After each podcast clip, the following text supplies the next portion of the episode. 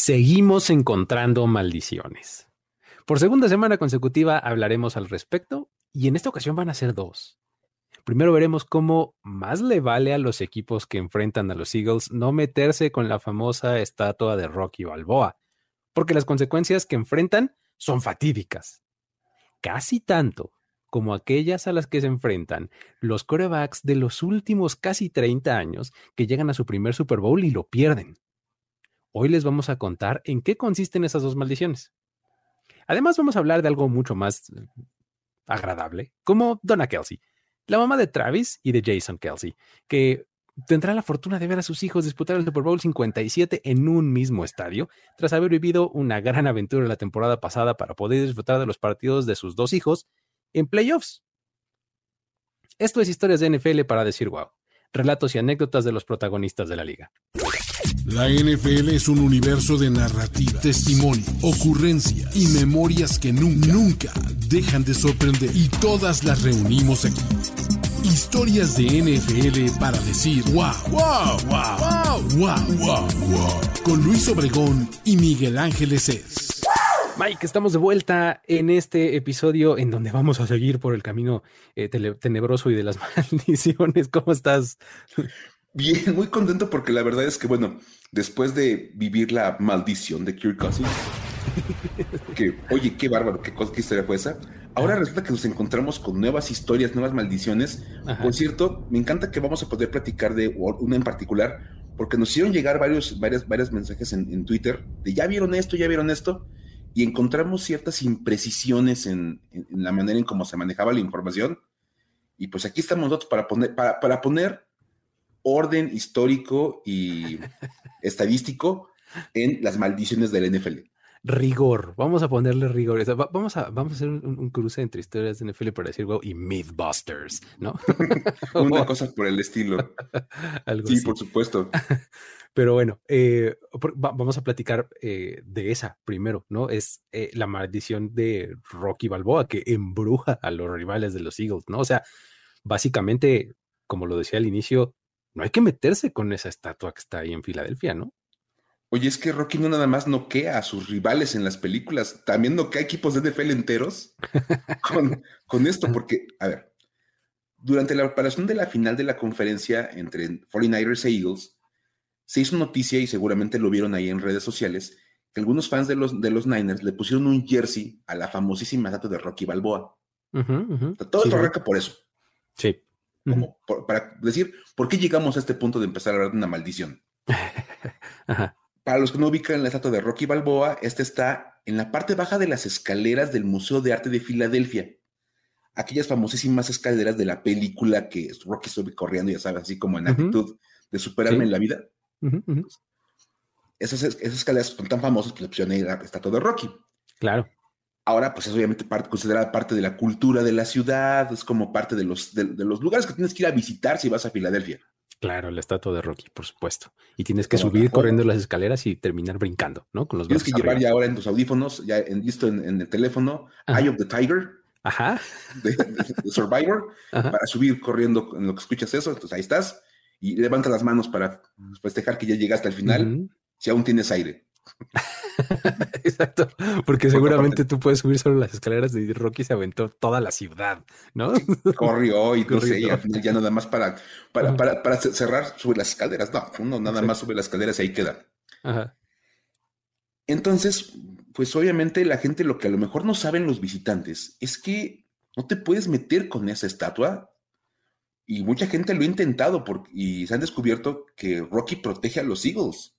Pues es que es una leyenda de Filadelfia, o sea, vamos, es un icono, ¿no? Totalmente, y como, como icono de, Filadelfia defiende al, equipo más tal vez icónico de la ciudad, los Philadelphia Eagles. Ajá.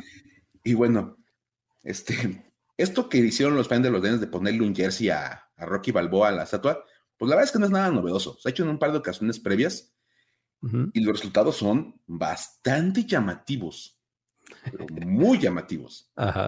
Tanto que llegamos a este programa con esto. Ahí te va, y vamos a empezar a ver. Venga, venga, a ver. La primera referencia viene en 2015.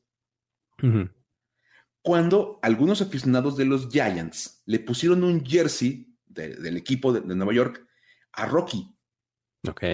Andaba Rocky con su jersey de los Giants, ¿no?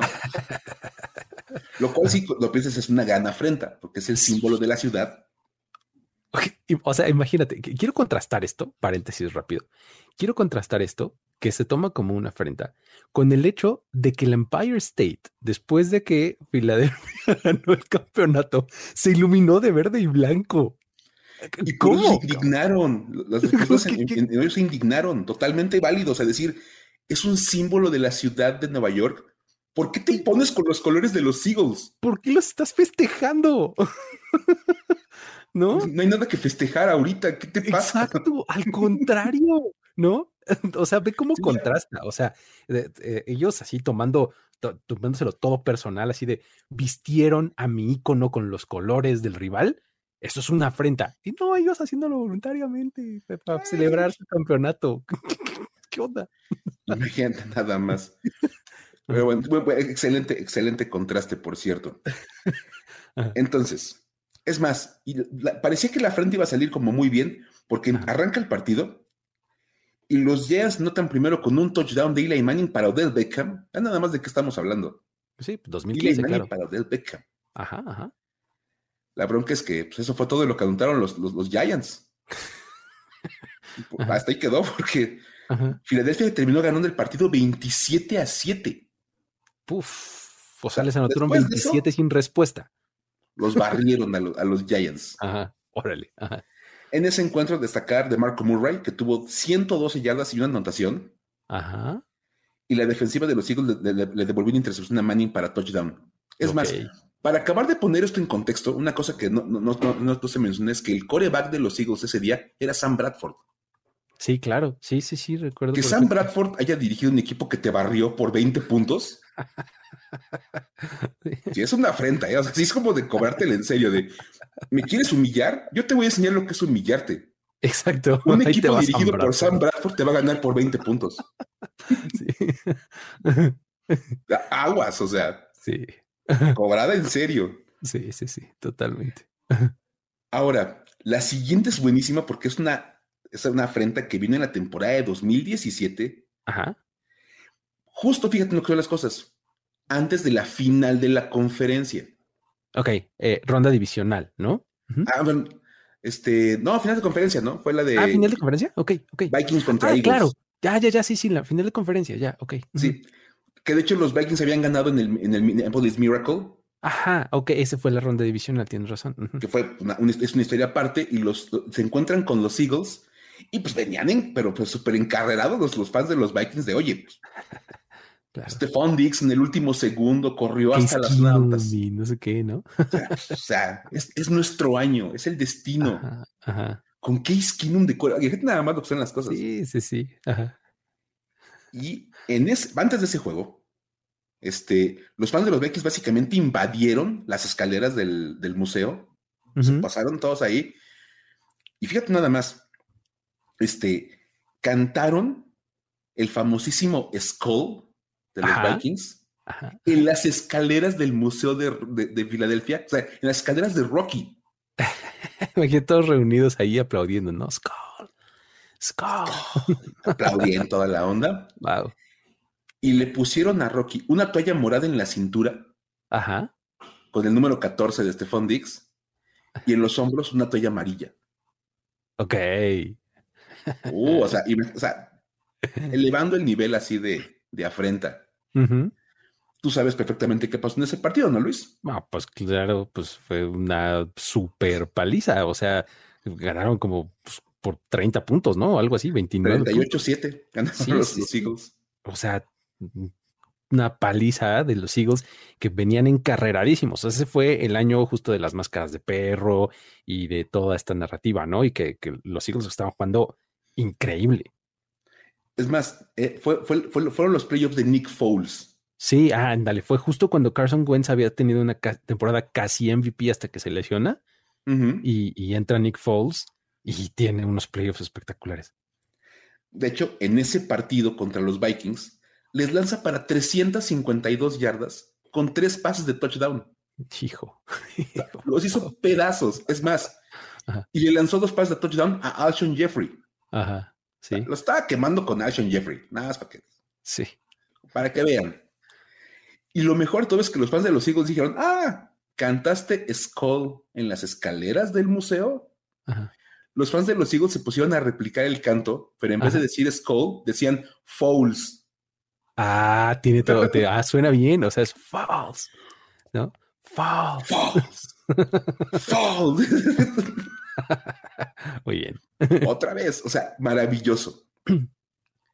Curiosamente, pasaron al Super Bowl y su rival en el Super Bowl, ese mismo año, los, padres de, los, de los hijos pensaron que Tom Brady era inmune a lo que estaban viviendo los demás equipos y no se iba a haber afectado por Rocky Balboa.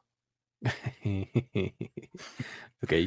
Si uno quiere buscar como dónde está la raíz de los problemas de los, de los Patriots en ese partido, busquen a los aficionados. Exactamente, ahí está la génesis, ahí empezó el fin. no, lo sabíamos, de verdad, es como, es como las películas de zombies, que alguien se come un taquito de quién sabe qué o una sopa de quién sabe cuántos, que parece totalmente como ajeno a la situación y acaba siendo un desastre natural, ahí está.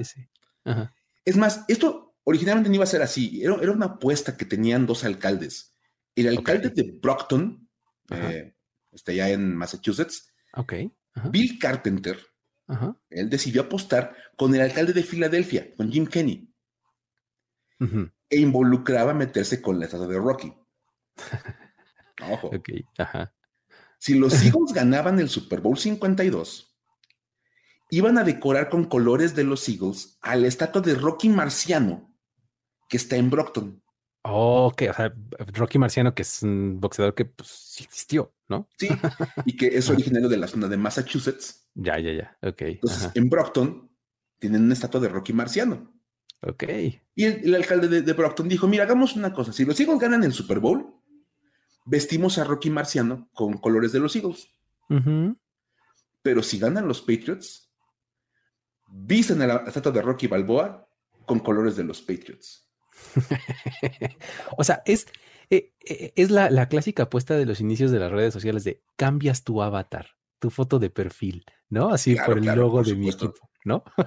es nada más que llevado a la ciudad, ¿no? llevado, llevado a conceptos de ciudades. Exacto. Algunos aficionados sintieron que esto estaba tan, seguro que iban a cobrar la apuesta desde antes de que se llevara a cabo el partido. y que van y que le ponen un jersey de Tom Brady a la estatua de Rocky Balboa una semana antes del partido. Es que esto fue antes del Super Bowl, o sea, acababa, veníamos de la de que mencionaste en Minnesota, pasan dos semanas para que sea el Super Bowl, entonces hay un fin de semana ahí intermedio, ¿no? En ese fin de semana del Pro Bowl, unos aficionados de los Patriots andaban en Filadelfia y que le ponen su jersey de Tom Brady a Rocky Balboa. Ajá. Y pues como bien sabemos, los Eagles ganaron ese partido por marcador de 41 a 33. Sí, sí, sí, pues el partido de la Philly Special, justamente. Philly Special y ya sabes todo lo que pasó ahí. Un muy buen partido, por cierto. Sí, estuvo bueno, sí, sí, sí. Entonces, ahí tenemos tres. Y esta semana fue la cuarta vez que un equipo atentó contra esta estatua y fueron los fans de los Niners, que le pusieron una, una, playera de San Francisco a Rocky y comenzaron a usar la expresión Brocky es mejor que Rocky. funciona, entiendo, funciona bien. Incluso llevaban un cinturón de campeón de boxeo que decía Brocky. Ok. Dices, ok, Brock Purdy, estábamos todos muy emocionados con la Purdy manía. Y pues este, el resultado, pues, este, ya lo conocemos. De entrada, Brock Purdy salió lastimado rapidísimo en el partido. O sea, Exacto, no duró ni un cuarto. Y pues los Eagles terminaron barriendo con, con los Niners y los apalearon 31-7. Hijo. O sea, increíble. Y es muy interesante porque si quitamos el Super Bowl, ese de los Patriots contra los Eagles, los tres rivales de la conferencia nacional que han hecho lo del jersey los tres se han quedado en siete puntos. Ok, sí, pues sí, sí es cierto. Así de 27-7, 38-7, 31-7. O sea, y son dos finales de conferencia. Además, exacto, sí. Que han terminado 38-7 y 31-7. Este, como bastante spooky todo el asunto ahí de... Sí. todo queda básicamente igual. Y es más, En, en, los tres casos, los equipos visitantes anotaron el touchdown en la primera mitad del partido y se fueron en cero toda la segunda mitad. O sea, como que tiras el gancho en el, en, en, en el primer, en el primer este, round Ajá. y luego te tunde hasta que te noquea. Es que es el principio Rocky. ¿Que no vieron las películas? Esa era la no? forma de pelear de Rocky. Se dejaba sí, Rocky, pegar Rocky al, principio. al principio. Exactamente. Y en el round 8, por ahí, vámonos. Se le va encima a su rival y lo acaba noqueando. O sea, si no, si no vieron las peleas que tuvo con Ivan Drago y con este con, con Apollo Creed, pues básicamente es pues, los partidos que vivieron contra los Vikings y contra los Niners. Entonces, si algo nos debe quedar claro a partir de ahora y a todos los equipos de la NFL es no es una buena idea meterte con la estatua de Rocky si vas a jugar contra los Eagles. Sí, sí, tal cual. Está clarísimo. O sea, eso incluye tres partidos de playoffs, por amor de Dios dos finales de conferencia y un Super Bowl. sí, exacto. O sea, de verdad, o sea, ni, ni, en los, ni en los escenarios más grandes, o sea, tienes, tienes garantías, de verdad acaban apaleados los equipos. Entonces, nada más como consejo, pues no lo hagan. Pues sí, digo, ya, hay que aprender de los errores ajenos, aunque sea, ¿no? Pero bueno, muy bien. Vámonos a la siguiente. Wow. Esta también es una maldición, pero esta es la maldición del quarterback que pierde su primer Super Bowl.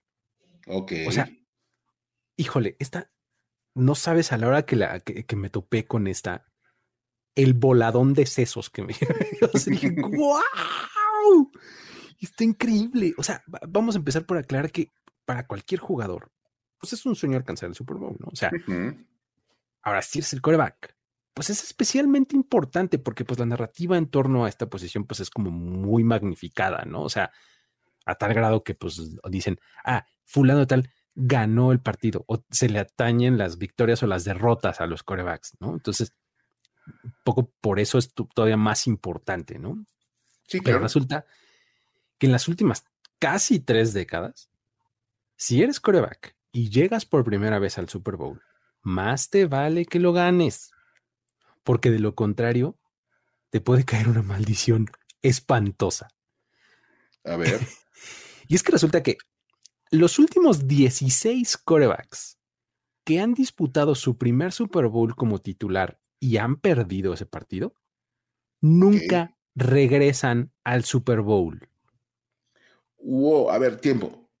O sea, no es de que no lo ganan, o sea, simplemente nunca vuelven. No pisan de nuevo el campo, o sea, por lo menos no como titulares, pues.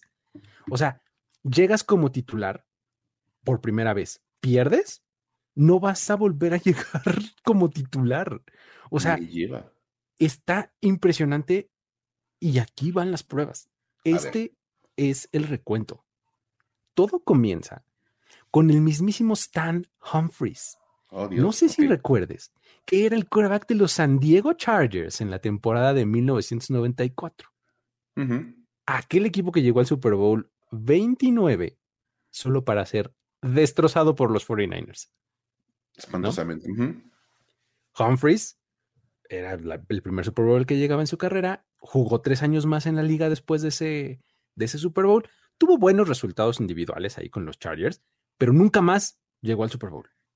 ¿No? Pues digo, basta con decir que los Chargers no han llegado al Super Bowl desde entonces, simplemente, ¿no?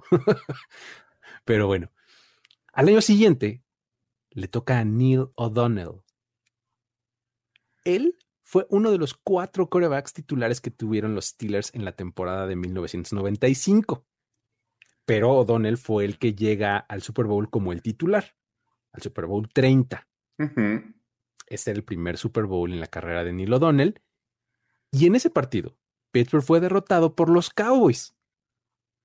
Y a partir de entonces, rebotó por equipos diferentes, por tres equipos distintos en la liga. Bueno, no registró ni siquiera un récord ganador en los siguientes ocho años de, de, de su carrera. ya después de ocho años se retiró.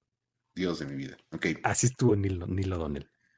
Estamos hablando del 95, apenas vamos. ¿eh? Luego, sigue, eh, tenemos el caso de este... Eh, um, eh, Bledsoe. al año siguiente es Drew Bledsoe, exactamente. Sí. Drew Bledsoe Él fue titular de los Patriots en la edición 31 del Super Bowl. Ok. Ahí eh, los Patriots llegan, encontrar los Packers y pierden. En los siguientes nueve años de su carrera, llegó a playoffs, tuvo buenas este, temporadas Drew Bledsoe y con los Bills y incluso con los Cowboys todavía estuvo en algún momento. Era un tipo decentemente bueno, pero no estuvo cerca ni siquiera de regresar al Super Bowl. Pero ni cerca, sí, claro. O sea, ahí está Drew Bledsoe.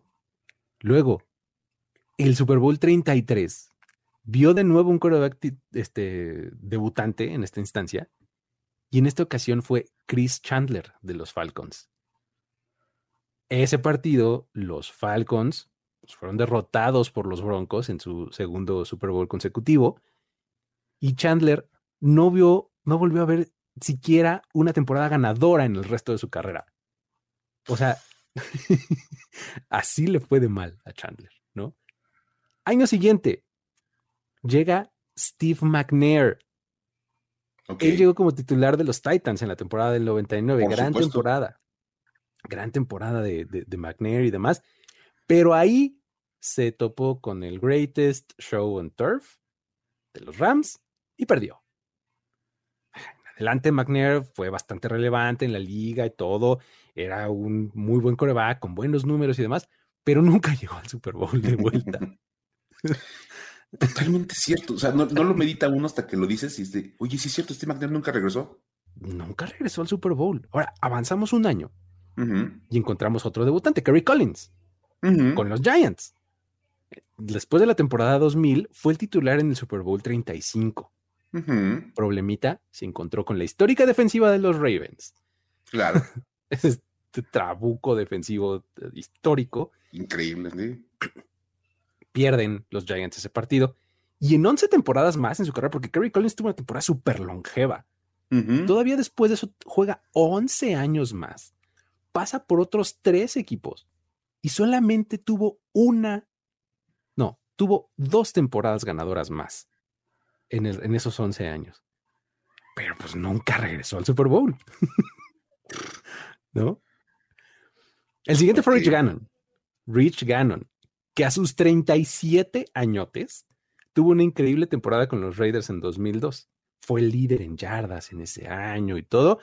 Lleva a su equipo al Super Bowl 37. Y el problemita fue igual que el de Kerry Collins, se enfrentó a una defensiva histórica, en esta ocasión los Buccaneers de ese año, y pues pierden el partido, ¿no? Ya. Después de eso, solamente jugó dos años más, en donde tuvo un récord combinado en esos dos años de cuatro ganados y seis perdidos. Ya de ahí se retiró. ahí está este eh, Rich Cannon, ¿no?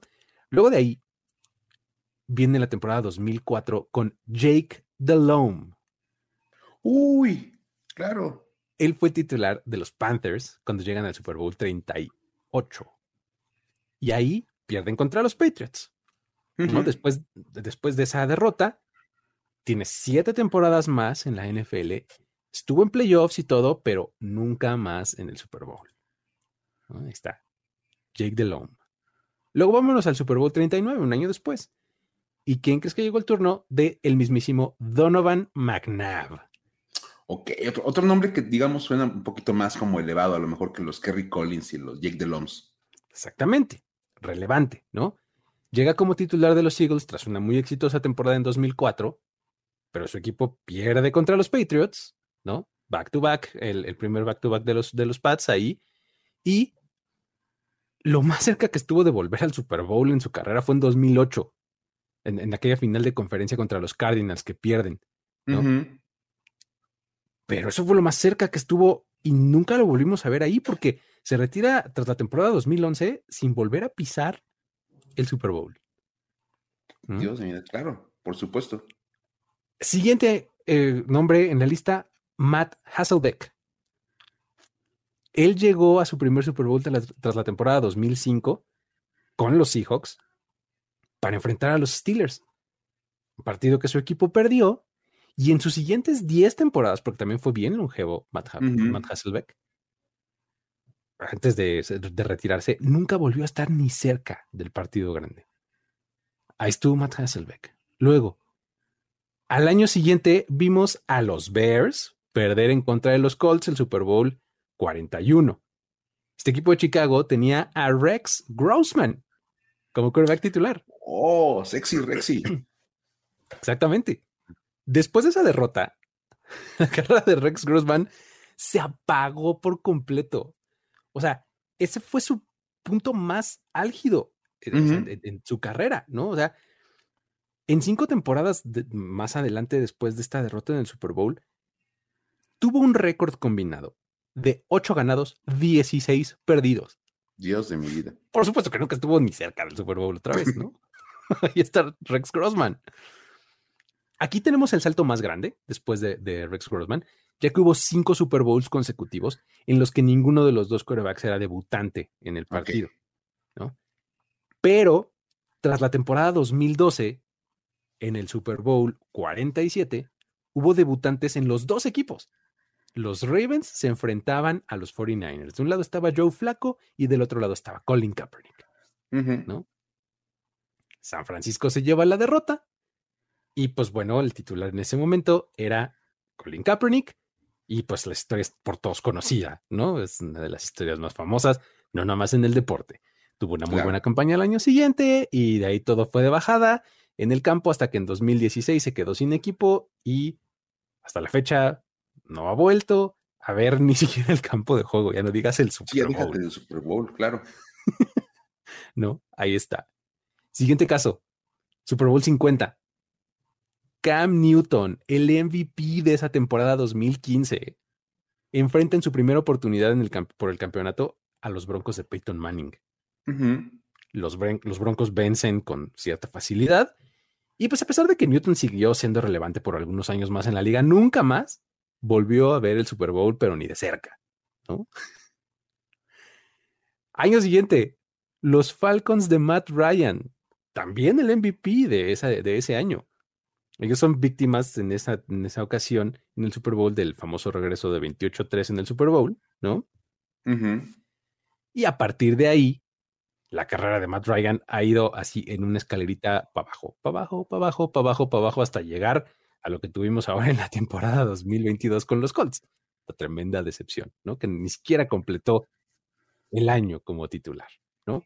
Y nada más me queda el, oye, ¿cuántos más Tom Brady? ¿Cuántos más? ¿Cuántos más Tom Brady? Exactamente. Porque varios de esta lista son culpa de Tom, Brady y los Patriots. Exactamente, son derrotas de, eh, a manos de Tom Brady, ¿no? Exactamente. Luego, tras la temporada 2018, los Rams llegan al Super Bowl 53 con Jared Goff como titular, que oh, disputaba su primer partido en el Super Bowl y contra quién crees oh. que perdió. Pues contra Tom Brady y los Patriots. Digo, me acuerdo, pero pues si no, no me lo sé, pues, diría que los Patriots.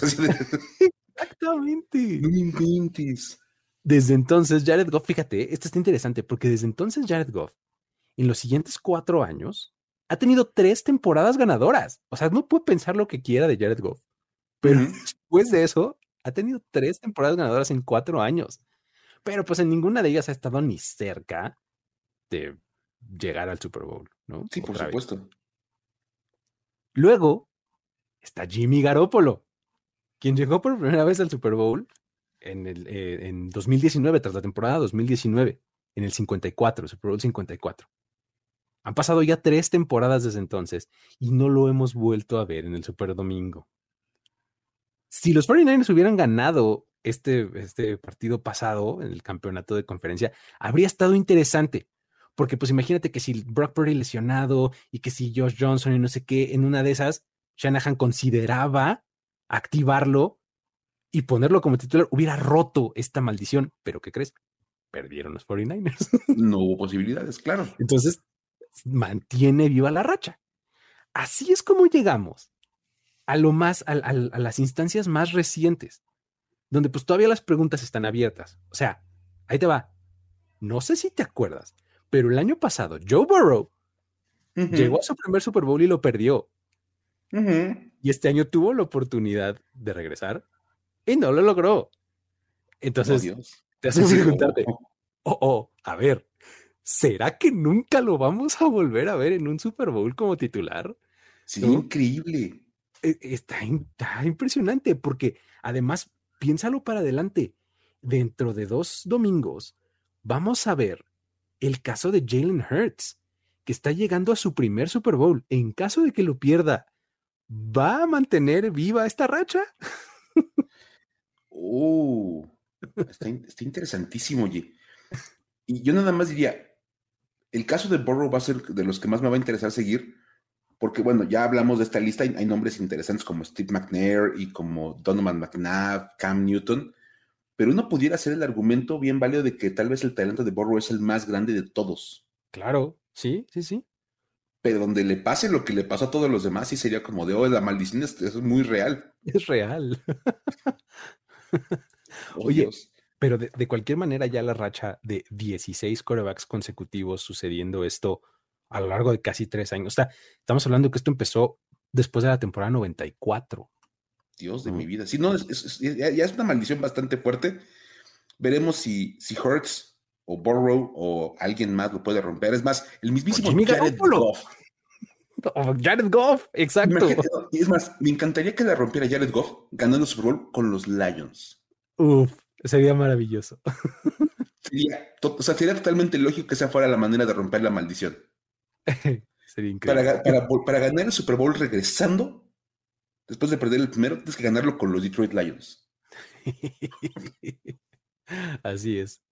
Buenísima esta. Eh, Buenísima. Este, está, increíble. Pero bueno, vámonos a cosas un poquito más, este, más agradables, ¿no? Wow. Tenemos la historia de Donna Kelsey. Ella sigue en la postemporada, ¿no, Mike?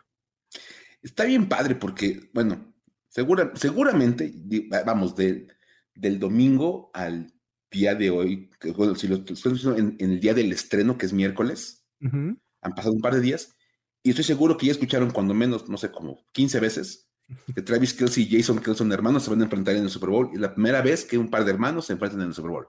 Ajá, es este, es, es la historia más cansada junto con Andy Reid, fue coach de los Philadelphia Eagles y ahora los va a enfrentar en el Super Bowl. ¿no? Son las dos historias de, de, base del, Super Bowl. O sea, deberíamos de hacer un drinking game y acabaríamos así, pero tirados. Sí, no, no, pero vamos, porque sí es como de toma, toma un shot cada que digan que Travis Kelsey y Jason Kelsey son hermanos.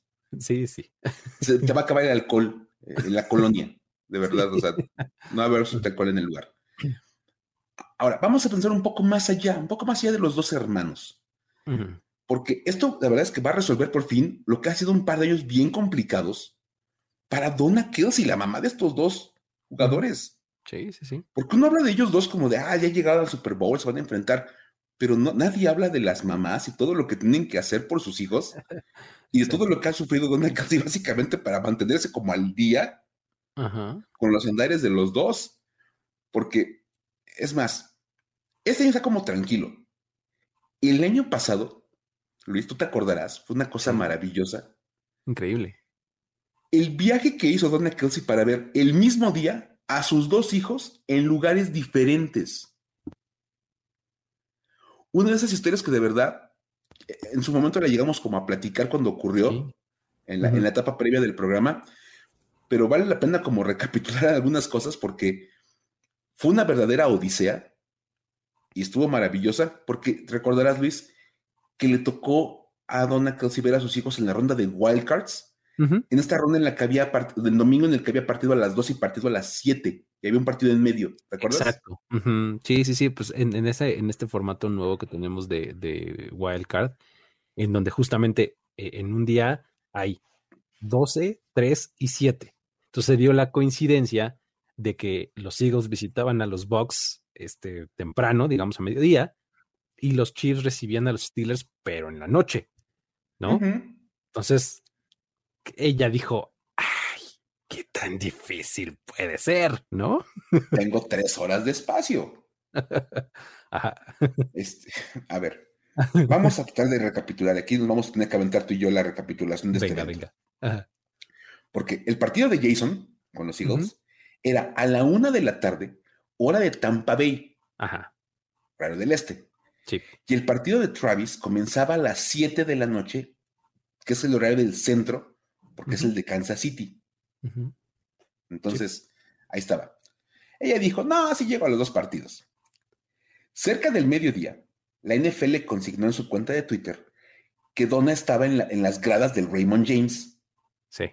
Ahí estaba ella, ya sabes, tomándose la foto del recuerdo y dijo, voy a ver dos partidos de playoffs en un solo día y vamos a empezar con Tampa Bay para ver a Jason. Este, y ahí dices, ok, las cosas no acabaron muy bien porque los Eagles terminaron, pues, este, barridos por paliza en aquella ocasión contra los Buccaneers. Y digamos que eso dejó con el ánimo bajo a Donna, pero no le hizo claudicar. Y, qué bueno que no claudicó porque el viaje estuvo como complicadísimo, ¿no, Luis? Sí, es que además lo padre un poco de esta historia fue que todos nos fuimos enterando de ella en vivo conforme, iba sucediendo, porque ella misma y la NFL iban documentando eh, eh, cómo iba viviendo esta, esta aventura, ¿no? Entonces, digamos que cerca de las 3.30 de la tarde por ahí, nos enteramos que ya estaba en movimiento hacia el segundo partido. Eh, vámonos de, de, aquí, de, este, de Tampa Bay, y vámonos para Kansas City. Sin embargo, pues lo normal es que salir de un estadio no sea tan fácil. Y eso le tocó vivirlo a ella, ¿no? Porque estaba pues, tratando de abandonar las instalaciones y las inmediaciones del estadio, que probablemente es lo más difícil, y no lo lograba. Tuvo que tomar un visitaxi. O sea, imagínate. ¿sí? Ok. De, de, de, de, ahí de las calles aledañas al estadio para que la sacara a una zona en la que pudiera subirse a un Uber, ¿no? Ya un carro que la llevaría al aeropuerto para volar hacia Kansas City, ¿no? un poco afortunadamente para ella, su vuelo tenía retraso, entonces eso le permitió llegar sin tanto problema, unos 30 minutos de retraso, y entonces cuando se sube al avión, o sea, te digo, todo lo va documentando, ¿no? Así tomaba fotos y demás, y la veías en el taxi, en el visitaxi, y llegando al aeropuerto, cuando se sube al avión, dice, traigo 30 minutos de retraso, seguramente voy a llegar como en el primer cuarto, más o menos. Cuando ya esté el primer cuarto, a esas horas voy a ir llegando al, juego, ¿no? Ok. Entonces, lo, lo padre aquí fue que ya todo mundo estábamos siguiendo esta historia. ¿No? E, en vivo, conforme ocurría. Hizo, entonces esto hizo que muchos fans, pues, pues, obviamente que no se quedaran callados, así de, ah, wow, y no, vamos a ofrecerle ayuda y no sé cuándo. Entonces hasta la misma NFL publica, así como que en broma, pero si quieres no es broma, así, ¿no? Este, eh, una petición a la policía local de Kansas City para que Donna tuviera una escolta de patrullas que le abriera paso del aeropuerto hacia el estadio. Porque qué demonios, ¿no? Porque no, no? tenemos en nada mejor que ocupar estos recursos, ¿no? Básicamente. Entonces, llegó a tal, a tal grado esto que el mismo alcalde de Kansas City publicó en su Twitter que él mismo estaba dispuesto a ir por ella con la escolta de patrullas con tal de que llegara a tiempo, imagínate. Ah, me encanta porque esto de verdad le deja a los que no son como tan aficionados del NFL de años, les deja ver la relevancia del NFL en el contexto histórico de los Estados Unidos. Absolutamente. Sí, sí, sí. una historia en torno a un partido se vuelve tan grande que el alcalde acaba metido diciendo, ah, pues yo llevo mi carro y pues, como a mí me sigue la escolta, pues nos abren paso. ok. Ah, finalmente llegó, ¿no? Al, partido. sí, es más, lo curioso de todo es que obviamente ya con escolta y con el alcalde metido y toda la policía básicamente funcionando a su beneficio, llegó a tiempo para ver el kickoff. Antes di que no le llevaron el helicóptero, ¿no? ya me, ya me aterrizaban el avión ahí a un lado del estadio, no inventes. Sí, sí, sí. Déjenle, hacemos la parada, que se baje la señora y ya, ya regresamos al, al, aeropuerto. Sí, sí. De verdad, o sea, fue, increíble. Es más, de verdad, ubiquemos, iba con, un retraso de media hora y llegó a tiempo para ver el kickoff. Y lo logró, exactamente.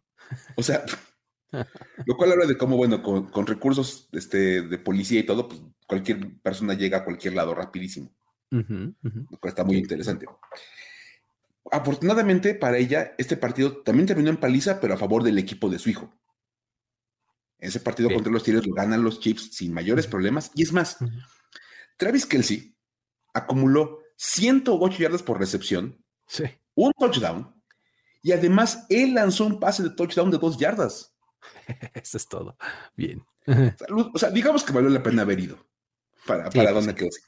Sí. Y la culminación de todo esto vino al final del partido, cuando Travis da la conferencia de prensa y lo primero que hacen es ponerle a la mamá en el, en el teléfono, eso como de audio para que escuches con ella, ¿no? sí, a ver, vamos a escuchar este, este pedacito. A ver. Uh, we'll go first to Donna Kelsey. I'm sorry, what? Yes, it's it's your mom. What's up, mom? I'm Glad you made it. Now, yeah, I know. I actually made it at, at a disappointing Tampa game. This was an elation to see you get a touchdown in a playoff game. I mean, oh my gosh, how good did that feel? How good did that feel after all these years? Oh man, to finally throw a touchdown like I used to tell my mom when I was like five years old, I was going to eventually throw a touchdown in the National Football League. Uh, I finally got it done. It only took me nine years. That's a good question, though, Mom. Yeah, that's awesome. It's, it's it's so fun, and that's what makes sports so great because you can be depressed in the morning and elated in the evening. So there you go. glad glad I could put a smile on your face. Love you, Mom. yeah, mom. You too. Love you too. She's the best, man. Está interesante porque aquí hay, hay, como un par de highlights. O sea, lo, lo, primero padre es que eh, es como la conferencia de prensa y, y la introducción es, bueno, vamos a empezar con Donna Kelsey. Y la reacción de, de Travis es como de, ¿qué? Yo la conozco. ¿Sí? ese, ese, nombre me suena, ¿no? Qué curioso, ese se llama mi mamá. Sí. sí. Y sí, pues, ya después de eso, pues eh, tiene como un par de highlights ahí, ¿no? su mamá le pregunta, oye, ¿qué se siente haber lanzado un pase de touchdown, mi muchacho hermoso? Casi, casi le dice, ¿no? y además en un partido de playoffs que era tu sueño, ¿no? Algo que, que cuando eras niño decías que ibas a lograr, ¿no? y entonces vez dice, oh, pues padrísimo está increíble. Nomás me tomó nueve años en la NFL lograrlo. Pero se logró. Claro, ¿no? Sí. Eso. Y, y, lo otro padre es que justamente Donna dice, oye, es que está increíble como este deporte te puede eh, en un mismo día transitar de la emoción de estar pues, totalmente deprimida en la mañana para luego estar totalmente exaltada ya para la noche, ¿no? Sí, porque a fin de cuentas Donna vive la derrota de Jason con los, con los Eagles, así como, de, aparte salieron, ese partido salieron barridísimos por los Buccaneers, y pues obviamente es como el sentimiento pues, bajo, triste, y terminas llegando a Kansas City y el otro da un showzazo en, así entre todo el mundo y se luce y pues ya estás como en toda la emoción. Sí, sí. Y, bueno, ya después de la conferencia de prensa, pues como que el equipo habilitó una habitación para que pudieran platicar un ratito Donna con, con Travis, ya como más, este, más, más incómodo. Y hay que decir que, todo ese... ¿Mm? Eh, eh, no, digo, es que eso era lo padre, que, o sea, se la comunican como si estuviera por teléfono, como si no estuviera ahí, pero en realidad estaba como en la habitación de junto o algo así, ¿no? Esperando a Travis, como, a ver, pásale para acá, por favor. Ahí estaba su mamá, entonces está bien padre para Travis. Ahora, lo que no estuvo padre para Donna fue que este año, esta, esta, idea de viajar de un lado para otro el mismo día, pues fue imposible. Sí, ya. Simplemente, es más, por ahí nos preguntaban en algunos comentarios en Twitter, oye, ¿la mamá de los Kelsey va a volver a hacer los viajes? No, pues es que ahora sí está imposible, porque de entrada, Eagles y Chiefs entraron como número uno cada uno de su respectiva conferencia. Entonces no jugaron en la semana de Wildcards lo cual lo sacó del, rol de juegos este de 12, 3 y 7. Exacto. O de, o de tres días de playoffs. Entonces, porque pueden haber jugado a lo mejor uno en sábado y el otro el lunes, lo cual facilitaba las cosas, pero pues no pasó. Y cuando les toca jugar en la ronda divisional, les toca el mismo día. Sí. Sea, la NFL, así, la NFL no pensó en Donna Kelsey para armar los horarios de, de los partidos. De estos. y resulta que, el, por ejemplo, el mismo sábado de la ronda divisional, los Eagles reciben a los Giants y los Chiefs reciben a los Jaguars. Y entonces fueron el mismo día y acabando un juego empezaba el otro. Entonces, pues no había espacio entre los dos juegos. Donde, dijo, pues no voy a llegar. O sea, ya lo probé y ocupas cuando menos tres horas y media para llegar. Y necesitas escolta del, alcalde y todo, si no, no la libras, ¿no? si el alcalde sigue siendo el mismo, pues a lo mejor lo convenzo de que me escolte otra vez, pero de entrada, ¿cómo le hago para llegar entre un juego y otro cuando la diferencia en el kickoff son pues, cinco minutos? Sí, exacto. O sea, es imposible. Y entonces, pues dijo que, pues como no los podía ver a los dos, tomó una decisión de mamá de, ¿sabes qué? Esta semana voy a estar eh, en, en, Kansas City para ver a Travis contra los Jaguars. Y si todo sale bien, la próxima semana estoy en Filadelfia para ver a Jason. Bien, bien, bien, bien. La decisión ejecutiva, ¿no? Yo lo que dijo, como que, me, como que me parece más probable que los Jaguars pudieran eliminar a los Chiefs a que los Jaguars le ganen a los hijos. Exacto. Sí, como que tengo más, más, más, seguridad de que van a pasar a la siguiente ronda los, los Eagles y bueno, pues por si acaso. Eh, es más, publicó su foto que estaba en Kansas City, vio el partido contra los Jaguars, luego pues, obviamente visto por tele a los Eagles. Y esta semana eh, precisamente estuvo en la final de la conferencia de, la NFC para ver a Filadelfia contra los 49ers. Pues, ya cumplió como verlos a los dos. Y la mejor noticia es que en 15 días no va a tener que hacer ningún tipo de planeación exagerada para poder verlos a los dos el mismo día. Sí, no, pues ya. Nada más. Ya, afortunadamente en el mismo estadio los dos. hay que ir a Arizona y listo, ¿no? Tiene que llegar, entrar al estadio y resuelto. Ya lo va a ver a los dos jugar el mismo partido. Con, su jersey que se ha vuelto famoso, que de frente tiene uno y de espaldas tiene al otro, ¿no? Eso me encanta porque hay que reconocer que esto es, esto es básicamente una idea de los mexicanos. Cuando tenías tu jersey mitad de la América, mitad de la selección. Básicamente a mí se me suena como a lo mismo. sí, sí. Ay, ay, ay. Pero bueno, está, está increíble. Y fíjate, aunque, aunque yo hubiera querido en, la, en, la, en los campeonatos de conferencia, tampoco hubiera podido, porque los dos campeonatos de conferencia eran también el mismo día y tenían la misma lógica de horarios, así de uno detrás del otro, ¿no? sí, no, pues, realmente.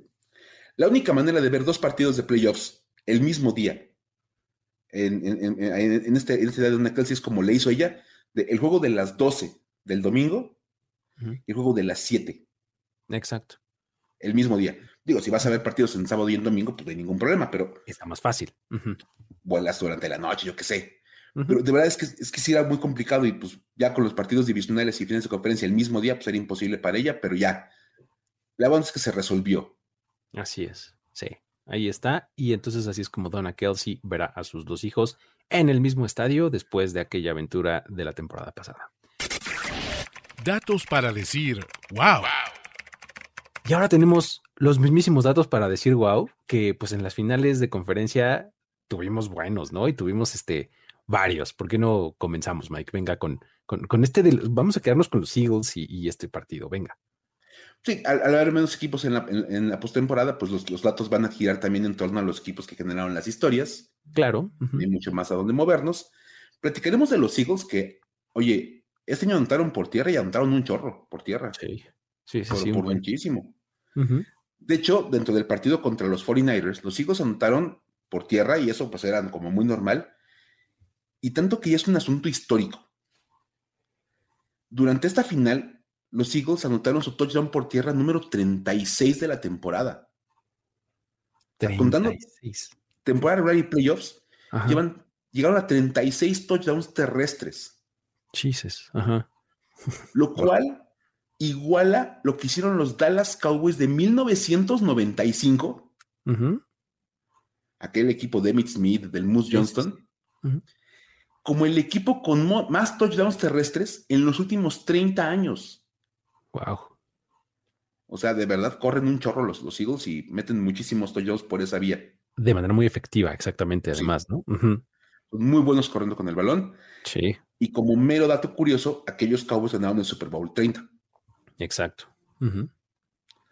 Ahora, no es como el único, no es como el único dato que se desprende de este asunto de los Eagles, ¿no, Luis? Sí, por ejemplo, está lo de Miles Sanders, ¿no? O sea, él anotó dos veces por tierra en este, en este partido. O sea, eh, y es importante ¿eh? porque con esto se vuelve el tercer jugador en la historia en hacerle dos touchdowns terrestres a los 49ers en una final de conferencia. O sea, Eh, así de específico está. O sea, Claro. el, digo, los 49ers no son nada ajenos a las finales de conferencia a lo largo de su historia y solamente tres jugadores les han anotado dos veces por tierra. Y seguramente conoceremos a los otros dos, ¿no? La- está Miles Sanders, está. John Riggins, que en la, en la final de conferencia de la NFC del 83, y el otro es Emmett Smith en la de 1994. O sea, en, una compañía muy mala está seguramente Miles Sanders. Imagínate. Estás con John Riggins y Emmitt Smith, estás en un, un grupo muy selecto. Exacto, está interesantísimo, ¿no? Y también está lo de Jalen Hurts. También está lo de Jalen Hurts, porque él también anotó por tierra. Tuvo un touchdown terrestre y eso marcó su touchdown número 15 por tierra en la temporada. 15, wow. 15 touchdowns terrestres, ya contando los playoffs. Y con esto, fíjate, no, no empató, con esto rompió la marca de Cam Newton de más touchdowns por tierra para un coreback en una temporada que incluya playoffs. Sí, y, y se- este, este récord vino seguramente en esta temporada de MVP, ¿no? Justo Sí. cuando, en 2015, cuando estaba jugando impresionantemente bien, ¿no? Y que Cam anotaba muchísimo por tierra porque aparte ocupa- ocupaban su tamaño y su peso para el, el coreback sneak y ya sabes, como este tipo de jugadas Sí, sí, sí. que le daban muchos touchdowns terrestres. Que es más, fue cuando se agarró a regalar balones. Sí, exacto. Ajá. Que cada que anotaba, él daba el balón a alguien. Entonces, a ese nivel de, de- de- de producción está Jalen Hurts, al de Cam Newton de, su temporada de MVP. Tremendo, ¿no? Y, y es que, y además, todo esto que acabamos de decir, hay que pensar que les falta lo que hagan en el Super Bowl. o sea, Total. que estos números todavía van a incrementar, ¿no? Sí, Digo, pero, quiero pensar, en una de esas no, pero tienen el chance de crecer, ¿no? Está interesantísimo.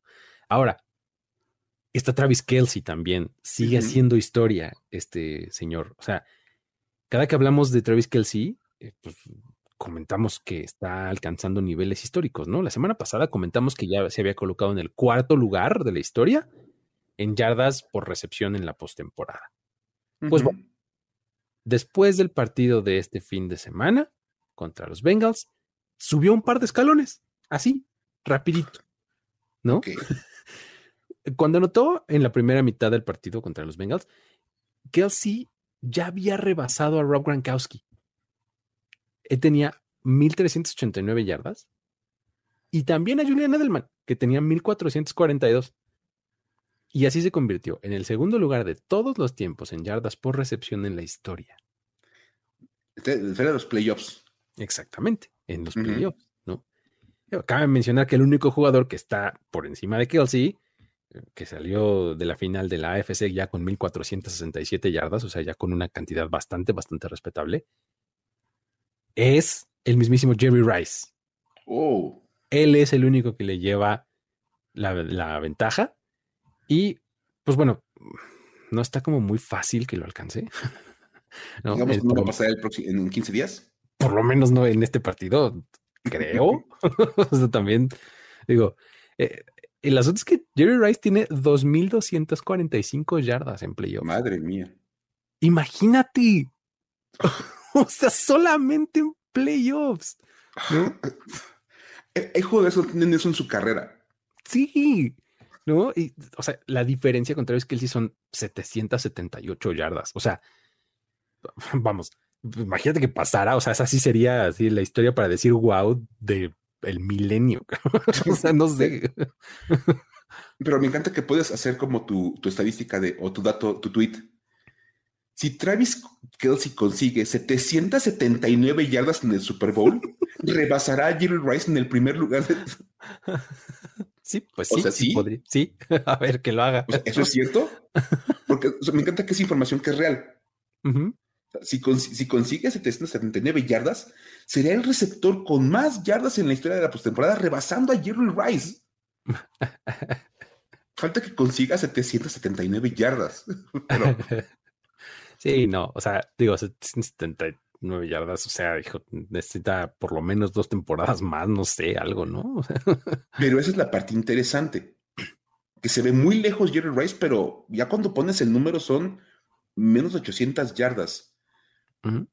Unas tres temporaditas más, cuatro de, de, Travis Kelsey, y va a estar en números bastante, bastante cercanitos, no ya rebasando a Jerry Rice. Sí, o sea, es que cu cuando piensas en el tipo de producción que normalmente pone Travis Kelsey, es, es este, pues es viable a lo largo de no tanto tiempo. O sea, puede ser. Pues sí. Ahora, también está Christian McCaffrey en esta, en esta zona, porque también hizo historia en los 49ers, ¿no, Mike? Oye, es que si, digo, la temporada de San Francisco, otra vez lo hemos dicho, a pesar de, los, de todos los problemas que pasaron con los corebacks, todo, fue una temporada muy exitosa para San Francisco Sí. como franquicia. Aparte, vamos, llegar a la final de la conferencia con tu tercer coreback Sí, ya sí. es de destacarse. Sí, totalmente meritorio. Y la adición de Christian McCaffrey fue súper importante para este equipo, de verdad. Clave, clave, clave totalmente. Si alguien los impulsó así, a pesar de todo el carrusel de corebacks que pasaron, del hospital que tenían como corebacks ahí en, San Francisco, fue McCaffrey. Y es más, él fue uno de los puntos brillantes de, San Francisco en la final de la NFC. Es más, él tuvo el único touchdown de su equipo. Y recordamos que literalmente estaba, eh, estaba empujando gente para pasar. Y exacto, es lo que te iba a decir. O sea, ¿qué clase de touchdown? O sea, fue de él el touchdown porque él entró a la zona de anotación, pero fue de él porque él lo hizo todo en esa jugada. Fue una carrera espectacular. O sea, conforme iba sucediendo, yo me iba sorprendiendo a cada paso que daba. Fue una carrera impresionante, de verdad. Rompió como cuatro o cinco tacleadas, o sea, Sí, sí, sí. se quitó a medio mundo. Parecía que lo iban a, der- a derribar muy rápido. Sí, Y siguió avanzando y de repente, como dices, avanzaba un poquito. ¡Ay, no inventes! Y avanzaba un poco más y wow, y se quitaban teclado. ¡Órale! Ya cuando entró el touchdown fue de wow, ya. sí, que Vámonos todos. Impresionante acarreo, de verdad. Lo más interesante es que esa anotación en corte ya va a quedar como una mera estadística en el, en el, en el- score, porque pues no pasó a mayores. Hace historia para la franquicia de los 49ers. Porque resulta que Christian McCaffrey ha anotado touchdown en nueve partidos consecutivos con San Francisco. Wow, nueve sea, seguidos, claro. Ajá. Nadie ha hablado de que ya metió touchdown en nueve partidos seguidos. Lo que decías, es un elemento clave para este equipo, ¿no? Totalmente. Con eso empata nada más a Terrell Owens Wow. con, con la tercera racha más larga en la historia de la franquicia. Ajá. O sea, la mejor racha de, de Terrell Owens en San Francisco fueron nueve juegos anotando touchdown. bien. A ese nivel estuvo Christian McCaffrey esta temporada. Sí. Y los únicos dos jugadores con rachas más largas que la de Christian McCaffrey Ujú, son Freddy Solomon, que, lo- que tuvo 10 partidos consecutivos anotando touchdown ujú. en 1984. Y pues una vez más, San Francisco 49ers, datos de touchdowns y de recepciones, todo eso, Jerry Rice, Claro. Que anotó nada más en 12 juegos consecutivos. Wow. Imagínate. Eso pasó en el 87. Ahora, el primer partido de la próxima temporada, si anota Christian McCaffrey, mantiene viva su racha, ¿no? Sí, empataría a Freddy Solomon. Exactamente. Entonces, tampoco está tan descabellado pensar Que que puede anoten alcanzarlos, ¿no? Se nota en los primeros cuatro partidos de la temporada del 2023, Ujú. rompería la racha de Jerry Rice. Imagínate. O sea, en esos rumbos está moviendo Christian McCaffrey en su, en su- en su primer fragmento de temporada con los 49ers, porque aparte Exacto. llegó a medio año. Sí, sí, ni siquiera lleva una temporada completa. Y de verdad ha sido un jugador de altísimo impacto para San Francisco. Y ahí está la demostración de lo importante que fue CMC para los, para los Niners. Increíble. Ahí están eh, los datos para decir wow de esta semana y también las historias de eh, maldiciones y de viajes y demás de Donna Kelsey. Esperemos que les haya gustado, que lo hayan disfrutado. Si ustedes tienen de este tipo de, historias y de anécdotas y demás, háganoslas llegar eh, vía Twitter, arroba el buen Luigi, arroba F-escopeta, y ahí las, este, las vamos curando, las vamos complementando, les vamos sacando carnita y demás para venírselas a contar por acá. ¿Sale? Con eso eh, nos despedimos, ¿no, Mike? Totalmente, pues ya.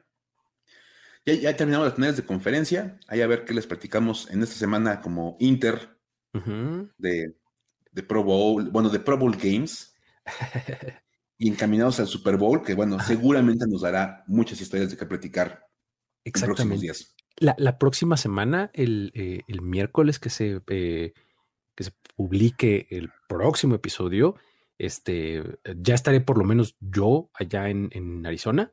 Este, un día antes estaremos así grabando y haciendo todo esto, pero seguramente vamos a traer las historias justamente del Super Bowl y de cosas por el estilo, ¿no? Entonces, no se lo pierdan, va a estar interesante. Si ustedes encuentran cositas, ya saben que nos los pueden mandar, los, los reitero. Y pues con eso nos despedimos. Luis Obregón, Miguel Ángeles es, nos vemos la próxima. Bye bye. Esto fue Historias de NFL para decir wow, wow, wow, wow, wow, wow, Los relatos y anécdotas de los protagonistas de la liga directo a tus oídos. Conducción.